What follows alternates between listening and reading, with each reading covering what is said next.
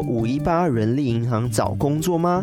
五一八人力银行正式改名为五一八熊班啦！以充满活力的配色及简洁的使用界面全新登场，带给求职者全新的活泼印象。觉得找工作还要写履历很花时间吗？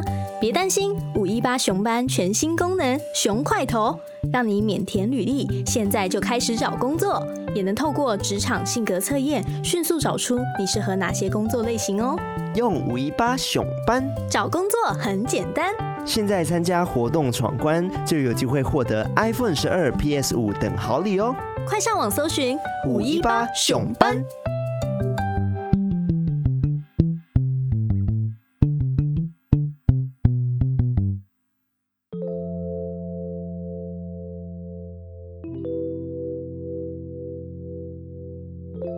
嗨，我是康娜，我是卡拉，欢迎收听偷听 Story。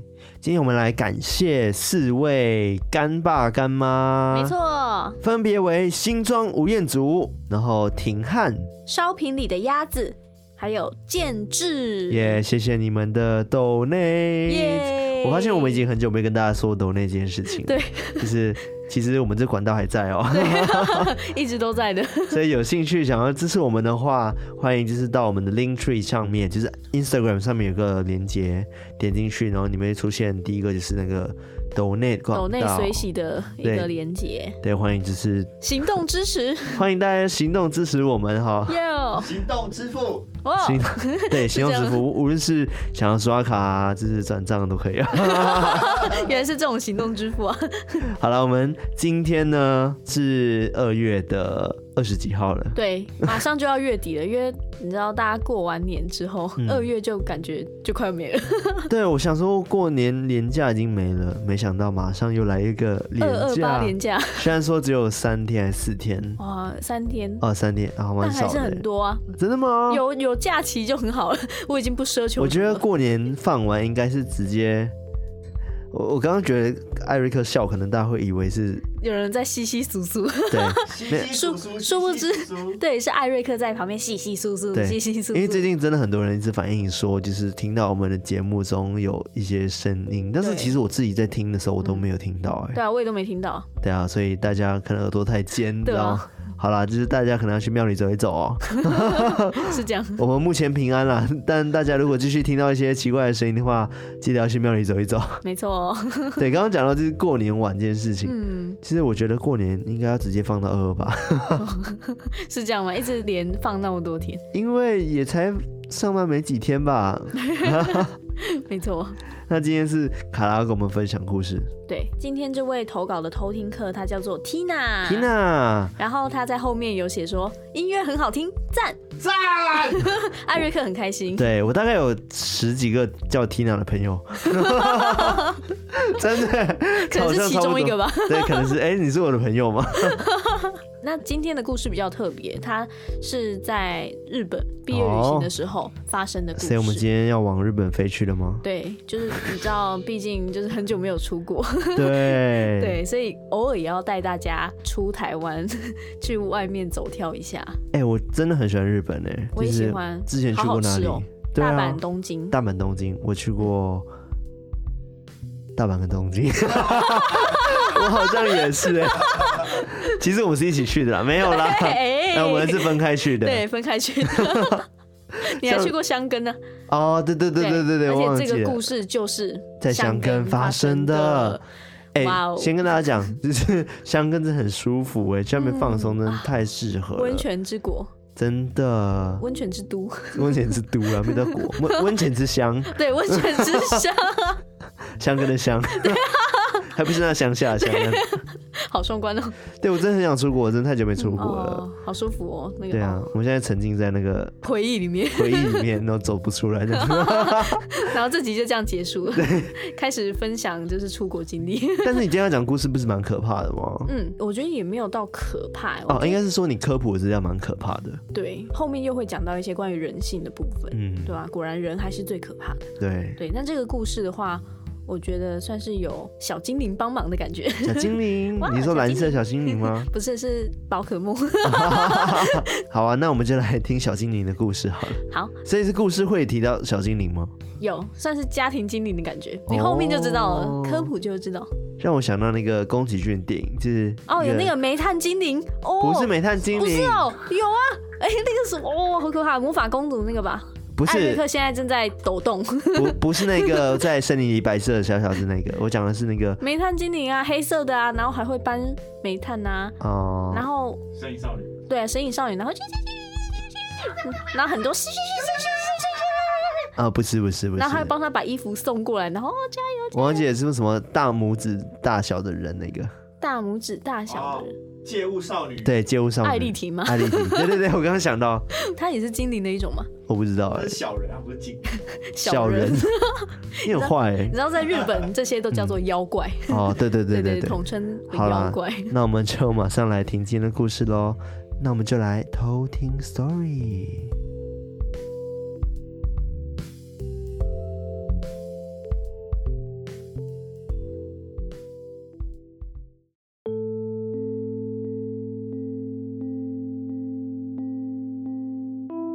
是我大学毕业的时候，跟几个好朋友，四个人一起去日本毕业旅行的故事。我们第二天跟第三天的行程都排定在箱根，我们住在当地一间很有名的百年温泉旅馆。因为日本本来就没有什么夜生活。加上箱根算是日本的乡下，晚上的店家跟景点基本都没有营业的。我们一行人吃完饭、泡完汤就早早入睡了，大概九点就睡了吧。半夜的时候，我迷迷糊糊中隐约听到同行的男生去上厕所。这间温泉旅馆的历史很悠久，房门是日本古代那种纸片的拉门，声音比较大，所以开关门的时候都会有声音。在听到第二次拉门的声音时，我就又昏睡过去了。不知道过了多久，半梦半醒之间，我突然听到有人很用力的在拍拉门。感觉好像要闯进来，但奇妙的是，那个纸做的拉门竟然没有破。拍打拉门的声音越来越急促，急促到感觉整个门在很大力的抖动，感觉外面的人就快要破门而入冲进来。接着，我感觉到自己醒了。顺带的摇醒一起睡的其他人。原来大家都听到门外的拍门声，只是大家都很害怕，不敢起来。我们不约而同的都觉得外面拍门的他是不怀好意的，是想来伤害我们的。我们讨论到这里的时候，我开始意识到我们现在是在做梦。后来，我们四个人的上方突然发出一道光，马上出现一位很可爱的小女孩。她身穿紫色很华丽的和服，发型是日本娃娃那种妹妹头，头上还绑了一个很可爱的冲天炮。我还记得那个冲天炮的头饰是两颗会发光的紫色半透明球。那个小女孩跟我们说：“不用怕，外面那个人已经把她赶走了，所以叫我们不用担心。”后来，这位小女孩还邀请我们一起玩一个金色的手橘，是一颗会发光、很漂亮的手橘球。一开始是在房间里面，大家互相传球。后来玩到一半的时候，那个小女孩带我们飞出去，因为我们订的那一间旅馆是比较豪华的房间，整层楼只有两间房，所以走出去经过一个小走廊就是楼梯，下了楼梯通道，外面是一个池塘山水的造景。那位小女孩飞到水上面，邀请我跟我的朋友一起到水上面玩。我还记得我当时说我们不会飞，他说你们会的。后来我们一群人真的在水面上飞，而且一直在玩着传接球。当时那个山水造景是露天的，可以看到天空。玩到一半的时候，我抬头看了一下天空的颜色，是凌晨太阳刚要出来的那种淡淡的蓝色。小女孩跟我们说，玩得很开心，你们该回去了。说完之后，我就从梦里醒来。比较巧的是，我跟旁边一起睡的朋友。是一起醒来的。第二天，我们因为要去其他地方踩点，所以一早就退房了。但很奇怪的是，按理说，因为我们才旅行的第二天，前一天大家都很早睡，应该精神很饱满。但是我们四个都好像玩了一整夜一样，感觉很累，脚跟手也都感觉很酸。等公车的时候，我跟另外三位朋友讲了这个梦。其中一个女生是比较懂日本文化的，就说那位可能是座敷童子。后来回台湾的时候，有和认识的老师请教过这件事情。老师说，当时是一个可爱的日本小精灵来跟我们玩。也和我们说，座敷童子好像会带来好运，所以我们后来的旅途也都很顺利，大家都能平安的回国。后来老师也提到，当时那个拍门的声音，外面的人就是一路从明治神宫跟着我们到箱根的灵体，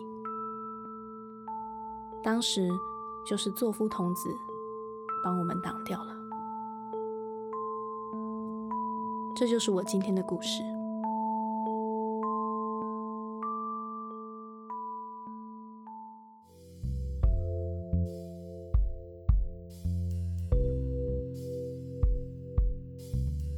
这个故事让我想到其中一个片段，就是那个他说：“你们会飞啊？”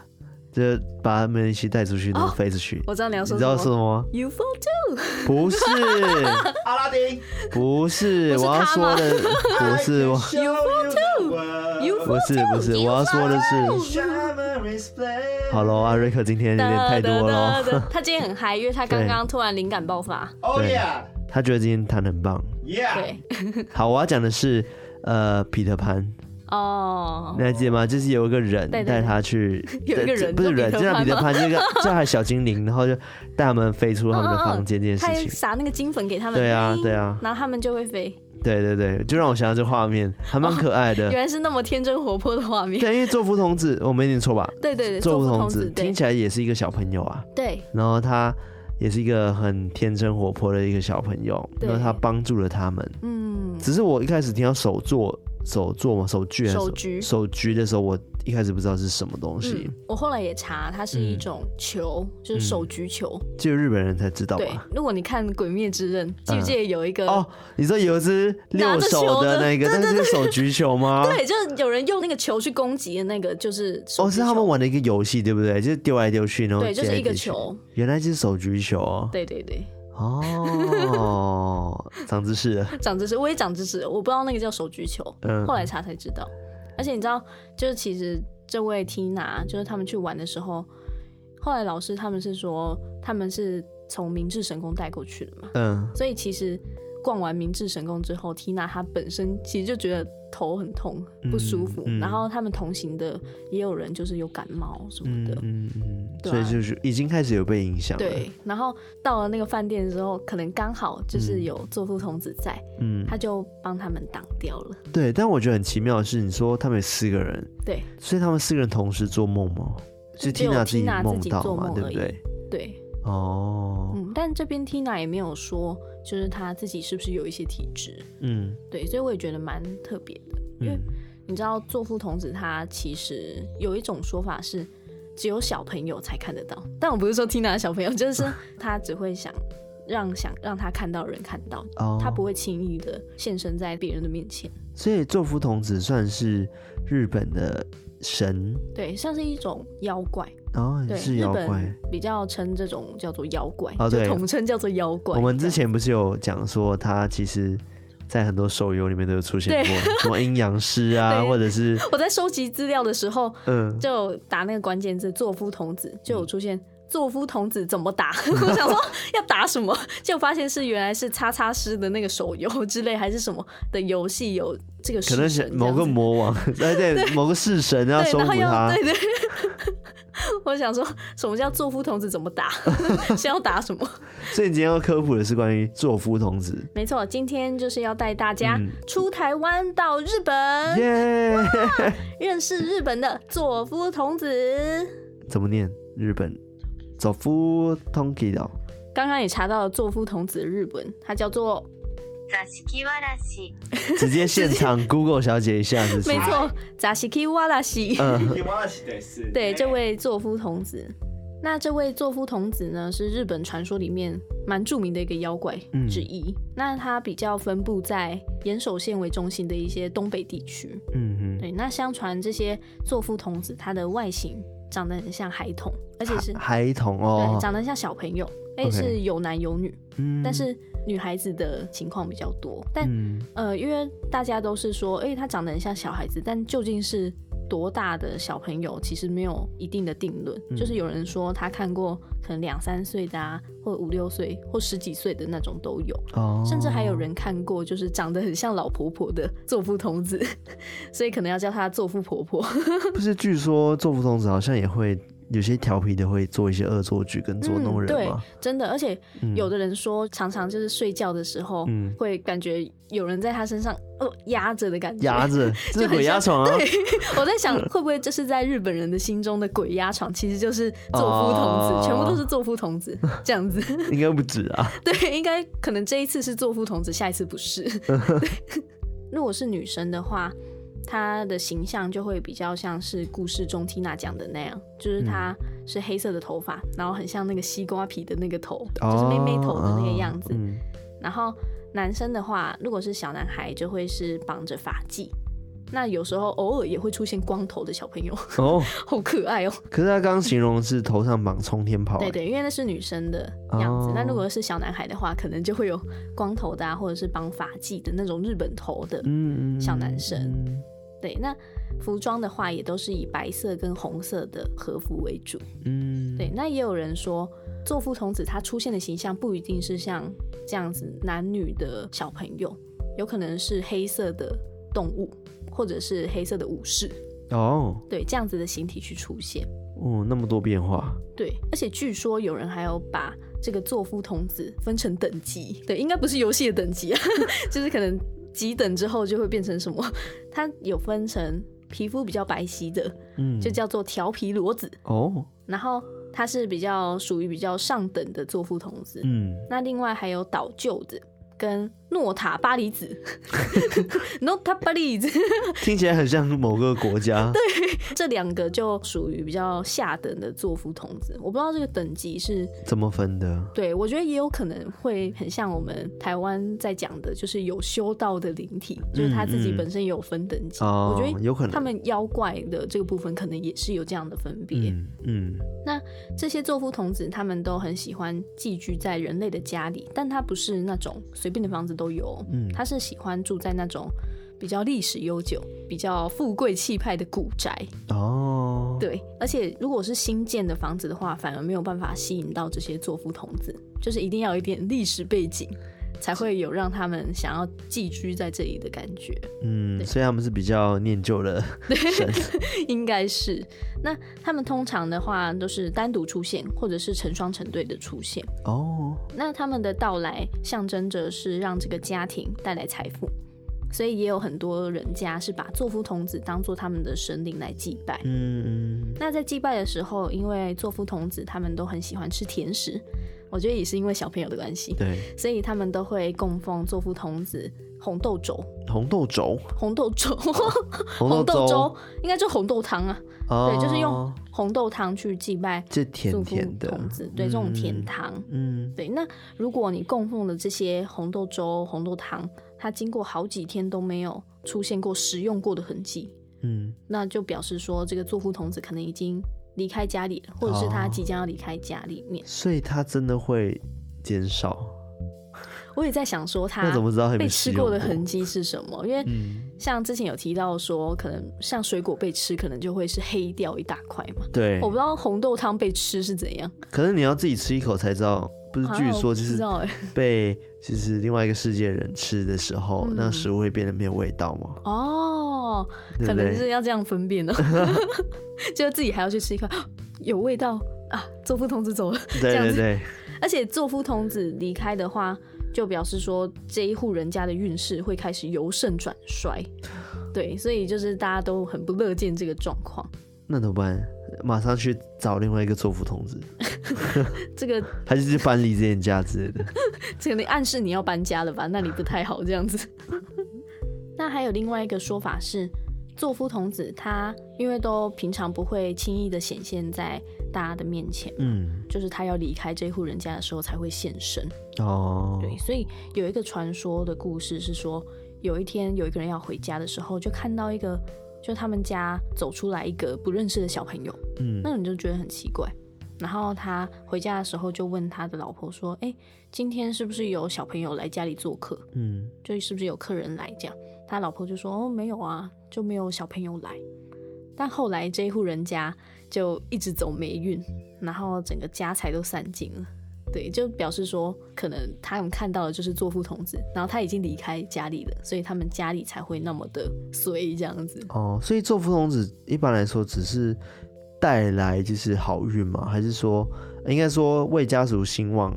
而来嘛，这样子。对，还是说他们其实会保护家人之类的？其实主要是振兴家运的那种感觉哦。对，但也会有保护的这个作用。就比如说，可能什么天灾要来了，他会警告家里。哦，有哦，有哦。有的人说，座夫童子他有一些行为会有预告灾祸的一个功能。嗯，像是说，如果听到，哎，突然听到有个小朋友在喧哗的声音啊。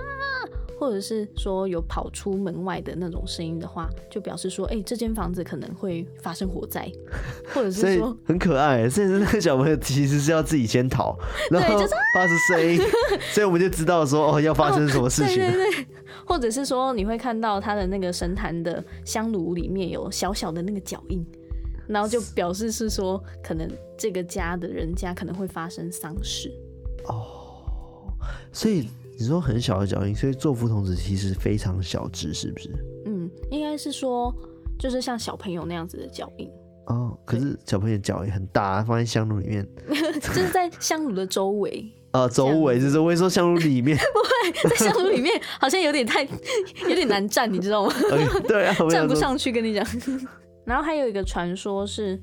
因为刚刚说到座夫童子要离开那一户人家的时候才会现身嘛，嗯，那日本有个民俗学家叫做柳田国男，嗯，然后他有提到一个类似的传说，是有一次岩手县原野地区的一个山口村一家，嗯，他们叫做山左卫门，就山左卫门一家，他们的家里面之前有住过两个。座敷童子，两个小女孩。嗯，嗯，然后有一年，有一个村民从外地回来，要回到那个村子里面，过一个桥的时候，就看到两个小女孩从村子的方向要离开，准备走。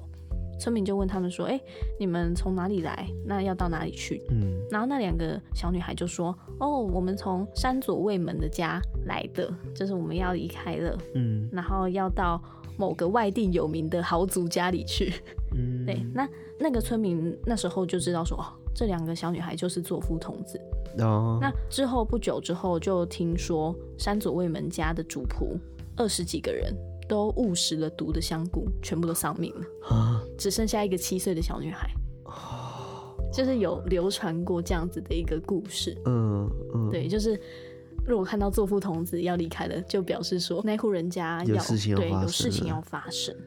对啊，我自己也觉得蛮可怕的。可是你很难去知道说作福童子有没有离开啊？对啊，就是你可能真的看到他的时候，就是要离开的时候。哦，就是他现形的时候。对。或者是说，因为座夫童子虽然他不现身，但有时候可能还是可以感应到他是存在在屋内的，像是说，可能家里面明明没有小朋友，但是就会有跑来跑去的声音，哒哒哒哒哒，或者是嬉闹声、打闹的声音。嗯，对，就表示说可能家里有座夫童子这样子。我觉得座夫童子虽然可以带来兴旺这件事情，但是你要在家里忍受，就是。不知道哪里来的声音在那边跑来跑去，这件事情就很恐怖，好不好？对啊，就半夜上厕所，然后就听到，哦，超可怕！那不是跟其实跟养小鬼是有点像，只是做夫童子他是不需要去，哎、欸，他也是需要去祭拜他的，对不对？对，有些人会供养他，对，有的人会特意去祭拜，想说啊，既然你在这边，那也帮我振兴家业，这样子。嗯嗯、但其实跟养小鬼还是有一点不同啦。对，感觉养小鬼是比较更有目的性一点点的。对，就是而且是专门把他抓过来，嗯，帮你做事这样子，哦、就是还是会有点差别。嗯，那关于做夫童子的由来，其实又有一个传说是在镰仓幕府时期的时候，一样是在东北岩手县那边的一个乡下，有一间破屋子里面住着一个小女孩跟她的妈妈。那因为她爸爸去世了。那妈妈又生重病，所以母女俩的生活都只能靠那个小女孩，她天天上山采药来维持。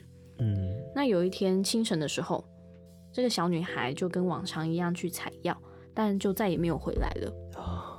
但是每天小女孩的妈妈都可以在门口看到新鲜的药草，那个妈妈就一直问附近的邻居，但是邻居都不知道说到底为什么会这样子。嗯，所以之后。有一天清晨的时候，他妈妈就在家门口先躲起来，然后偷偷看说：“哎，到底是谁把这个草药放在他家的门口？”结果却发现是他自己的女儿。他妈妈看到，马上大喊，就冲出去。那个小女孩听到声音就赶快逃跑，妈妈就一直跟着她，但怎么样都追不上。两个人就一直跑到一座悬崖边，就看到那个小女孩泪眼汪汪的看着她的妈妈。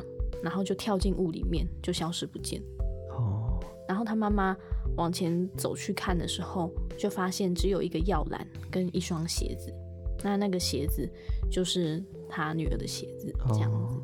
怎么听起来那么心酸的故事？对啊，很难过。那也许是因为这个小女孩可能她在采药的时候意外失足身亡，但是她在死后还是很担心妈妈的病，嗯。所以就每天一样。就是早上的时候都帮妈妈带来药草哦，对，好感人哦。对啊，就是其实也有一个这样子的故事，所以才一直有这个座敷童子的产生。对，所以他形象其实是好的。对，其实是好的。而且我刚刚有 Google 了一下他的照片，其实都是可爱的形象。嗯，就是小朋友，真的是妹妹头，然后很良善、嗯、可爱、开朗的样子。嗯嗯。对，但是。关于作夫童子的起源，还有另外一种是我觉得比较可怕的。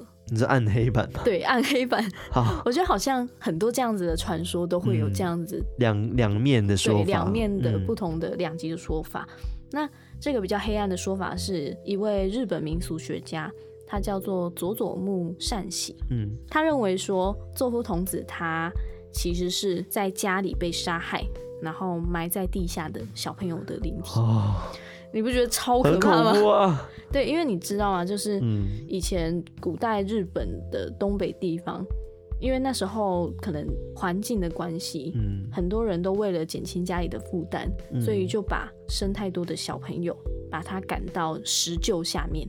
嗯，你知道那种石臼吗？就是那种磨东西的石臼下面压死，然后把他埋到厨房下面的那个土里面。太残忍了。这个叫做臼杀。嗯，就石臼的臼，然后杀掉了杀臼杀。对，那因为之后可能会因为大雨啊，就下大雨或者是一些地震，嗯、然后就会看到说，哎、欸，这些小朋友的残骸暴露出来，嗯，或者是这些灵体的出现被其他人看到，那这户人家就会为了掩盖事实，就说啊，这个是座敷童子出现哦，所以反而是因为要掩盖这个事实，所以才产生出作父童子这样子的一个形象跟形体。太黑暗了，这个故事超级无敌黑暗。你知道这让我想到什么吗？嗯、就是日本他们还有一个传说是叫做人柱，人的那个人，人类的人，然后柱子的柱，人柱，所以是用人做成柱子。对，超可怕。你知道，因为以前自然灾害很严重的时候，有一次天皇就梦到神告诉他说，天神很生气，然后需要用两个活人来当做祭品，天神才会息怒，这些自然灾害才会消除这样子。嗯，所以天皇醒来之后，就赶快命令用活人说去祭拜神明，去祈求原谅。对，那这个祭祀的行为慢慢发展到。在盖房子的时候，在搭建基地的时候，就要活埋一个少女，因为那时候的人们相信说，把活人密封在这些建筑物当中，会让建筑物变得更加坚固稳定。狗屁！对，我以前 就好凶，他们就会觉得说，哦，为了祈求就是这些在建造这些建筑的平安，去镇压它，所以才要把活人。记进去，我觉得真的是超过人性。对，他们就觉得说，反而会让这个少女变成这个房屋的守护神，所以才会有这样子人住的东西。这是围楼吧？对啊，真的很恐怖哎！像这样子把活生生的人当做桩啊，当做地基，活埋在建筑物里面的，就叫做人柱，然后也称为活人奠基。Oh my god！我觉得好可怕。好了，让我想到进击的巨人，那墙壁都是巨人。哎呦哦，这个也是人柱，好巨大的人柱啊！真的很巨大的人柱，超巨大巨人柱。对。但其实我听到人柱，第一个想到是火影忍者，人柱力就是那个，你说那个有九尾，就是那个柱进去那个都叫做人柱力这样子。对，那像日本的福岛市的那个福岛桥。就是很著名的一个人柱桥，嗯，很著名的人柱桥，我觉得好可怕。就是他传说在江户初期的时候，因为那时候经常发生洪水的灾害，导致说这个桥梁就一直坍塌。当时的人们就决定说，好，我们就用人柱，嗯，就是去把那个人打装在里面，然后最后是有六个人，就是被打在这个墙子里面。我就觉得好可怕。对，而且有一个比较有名的。是真玉桥，日本的真玉桥。嗯、那这个真玉桥听起来像一个人，但其实是一个桥。真玉桥好像他姓 曾，对，但其实是真真实的真，哦、然后小玉西瓜的玉，真玉桥。那这个真玉桥当时也是因为说哦。不知道为什么，只要他盖好这个桥，马上就会被河川泛滥的水给冲坏。嗯，然后那时候大家都很苦恼，说啊，到底该怎么办？嗯，就不知道谁就给我提议说啊，那用活人献祭好了，一定是触犯了天神，触怒了天神，嗯，所以要用活人献祭。这时候就衍生出来，就是要用人柱，嗯，去打在那个桥里面去镇压它。嗯，那关于真玉桥，就是也有几个传说是，当时有一户人家就建议说。那我们就用弓箭射出一把箭，然后看射到哪一户人家的门上，那一户人家就要献出女儿，把她埋在桥下，去平息这个灾害。嗯，对，所以就好死不死的那一户人家的女儿就这样被活生生的献祭。天哪，我都无法想象他自己的感受是这样的，而且在那个时代里面，感觉你没有办法去做抵抗。抵抗。对，因为可能他们都是。整个村子的决定，嗯，然后真的没有办法去抵抗，可能在那时候大家都还是很恐惧，对，觉得说就是天神在惩罚我们，对，所以就是变成说公神就是要让他们的女儿出来献祭，对，就是当全村的人都认为这件事情是对的，就没有办法反抗，对，哦，好可怕，很不合理，对，那这是其中一个射箭的这个是其中一个传说，嗯，那另外一个说法是那时候在日本琉球那边的官员。也一样在想说，嗯，怎么样要平息这个灾害，嗯、去让这个搭建桥的这个工事可以顺利。所以那时候就找到一个很有名的琉球的巫女。那这个巫女在跟神明沟通之后，她就表示说，啊、呃，神告诉我说，想要平息这个灾难，只有一个很残忍的方法，那就是把人作为桥的柱子，活埋在这个桥下，而且不是一般的人，这个人必须要是子年出生的女生。然后她必须拥有强力的灵能力，然后最重要的是，她头上要绑一个七彩颜色的发圈。嗯，官员们听完之后就赶快在各地去寻找有符合这些条件的人，但一直都找不到，所以官员们就跑回去问巫女说啊，怎么办？结果这时候官员就发现说，这个女巫的头上怎么绑着七色的发圈呢？官员们就直问女巫说，你头上绑的这个是什么？嗯，然后女巫就说，哎，这个法圈是我女儿帮我绑上的啊。嗯，然后官员就继续追问，哎，那你的出生年是？他说子年出生，然后官员就问他说：“你知道这代表什么意思吗？”然后女巫就开始装傻，她说：“哦，不好意思，我不懂你的意思。” 然后官员就说：“你是女巫，拥有高强的灵能力，而且又是子年出生的，头上又绑着七色的头圈，你就是神所说的人，要把他献祭给乔。”天哪，对吧？他自己祸从口出哎。对，所以最后女巫。她就被全身捆绑，然后就被作为人柱活埋在真玉桥底下。太冤枉了，真的。对，而且女巫在临死之前还对着她的女儿说：“祸从口出，你要注意，还没有了解整个事情的真相的时候，不要急着把话都说出口，切记别忘了。”然后就、呃、被埋到桥底下。这是当下他应该直接装疯啊？什么？那天我只是跟你们开玩笑的啦，对啊，根本就没有这件事啊！哈哈哈，我不是巫女啦，那错了啦，你误会了啦，我根本不会什么灵里啦，这个让摘的啦，为了骗你们钱掰的啦。结 果完全跑不过，活埋，就是照活埋这样子。对对对，不管你真是假，还是活了 埋就对了，好坏哦，超可怕的。对，然后我当时看到这个人柱的时候，我也觉得真的是超级可怕。然后我就在想说，嗯，那是只有日本才有这样子的传说吗？嗯嗯。结果发现台湾也有这样子的传说，就是有真的这样子把人打进建筑物里面的故事。我，我觉得好可怕。我，我，好，来你说，在台湾当地的。好。对，因为台湾古早的时候也是有这样子的一个想法，是说，哎，是不是一直盖不好，有灵体作祟，就要用活人去献祭把它镇压？是不是跟日本殖民过有关系啊？对，所以有可能就是会有这样子的思想，你知道延、嗯、延续过来，延续过来，嗯，对，那。有一个都市传说流传的是在北部的某一个公园。嗯哼，相传说在清朝的时候，因为当地在新建那些土堤的时候，不知道怎么样，就怎么盖都盖不好，所以就有人出了这个打生桩的主意。这个主事者就好采纳了这个意见，就派人到蒙甲的乞丐寮，嗯，购买了一位老乞丐。那时候可能还有人口贩卖的这个，可以购买一位老乞丐，所以就直接在乞丐寮购买了一个老乞丐，然后把人当什么啊？对啊，天哪！然后他们一开始对这个老乞丐都非常好，都让他吃好穿好，然后善待了这个老乞丐，嗯，好几天之后才把他活埋，然后去祈求这个工程可以顺利。那当地的居民为了追念感谢这位牺牲的乞丐，所以也合力的出钱盖了一个庙祭祀，就叫做老公祠。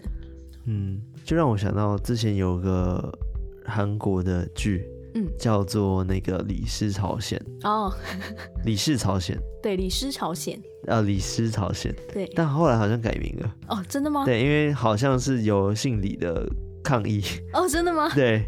然后我就改名，反正已经改名了。是哦，对对对，但我忘记了。就是它里面几种歌情节也是有一个地方，他为了要让那个王后可能。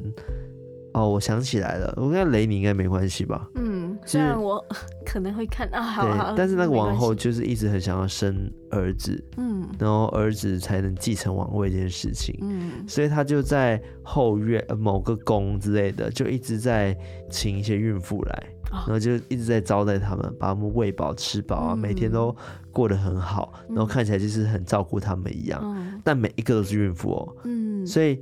每个都会生产嘛，对不对？到生产的时候，通常就是会，就是被带到一个房间，然后去生产。然后如果是女婴的话，直接杀掉。然后妈妈也不会留活口这样子。啊，好可怕哦！对，超可怕的。然后也是类似像你刚刚讲的乞丐这件事情。对，就是先让他穿好吃好，对，然后之后再把他活埋。对，而且这些人都不知情。嗯，我相信那个乞丐应该也不知情，他一定也不知道。所以我觉得很恐怖。想说什么？哎、欸，把我买来，然后还对我那么好。对，肯定有鬼。哦，好可怕！天下没有白吃的午餐啊。嗯，再回到这句话，真的是这样子。啊、总归一句，嗯，就是真的人心比鬼可怕太多了。你看这些东西都是人去想出来的。对，对，先不论说神明是不是有真的这样指示，嗯，就是也是有一群人是没有证据就直接提议说，那我们就这样子做。对，因为人处在最恐慌的时候，他们可能没有办法去判断哪一个是正确的。嗯，对啊，就只能就是寻求一个看似就是看似 是一个解方，但是不知道它有没有用这样子。对，就是一个试试看的概念。嗯、但这是一条人命啊！对啊。哦。好了，怎么讲到最后又有一点点沉重？对，记得这一集是座夫童子呢，哇哦！对，座夫童子，可爱的座敷童子。对，座夫童子还是一个非常可爱的嗯小妖怪、嗯、小精灵，嗯，会出现在日本的家庭中。对，大家可以去 Google 一下，其实真的蛮可爱的。对啊，对啊。好，那今天大概关于作夫童子。跟人柱，跟人柱的这个科普就大概到这边。嗯，好，那喜欢我们这集节目的内容的话，欢迎到我们 Instagram、Telegram 还有 Apple Podcast 去做留言。嗯、没错，那记得要给我们一些回馈，然后也欢迎大家就是到 Linktree 上面去 Donate 我们，还有多多的投稿，对，多多投稿，欢迎投稿。就是我们还是会。就是挑选一些故事，然后跟大家分享。嗯、因为我们也好久没有做那个偷听课 story 了，对，对，对，所以我们之后也会早一集来做，就是恢复我们的 tempo 这样子。对，那大家上次我们也有在那个 Sun Club 上面，嗯，对，有去说故事嘛，嗯，因为那时候是开工的第一天，对，所以我们是聊开工的职场鬼故事这样子。对对对，就是欢迎大家就是。呃，因为疫情期间嘛，对不对？嗯、还算是疫情期间。那其实就是很多人才都在发明不同的 app。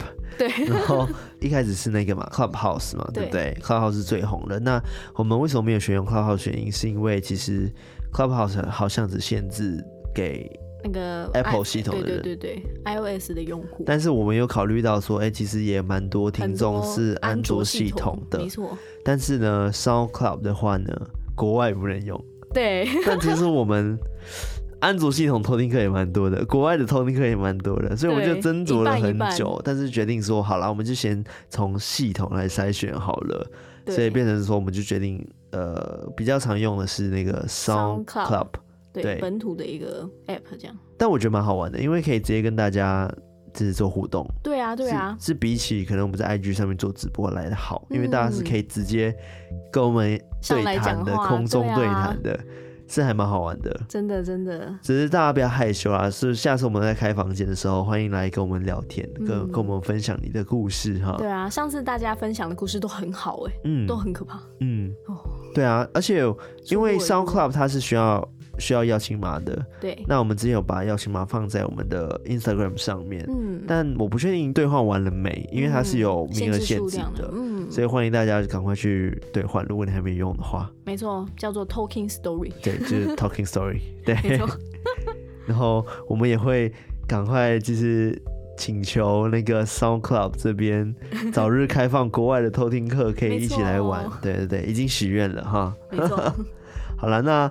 我们今天分享就到这边，那我们下次再来偷听 Sorry，拜拜。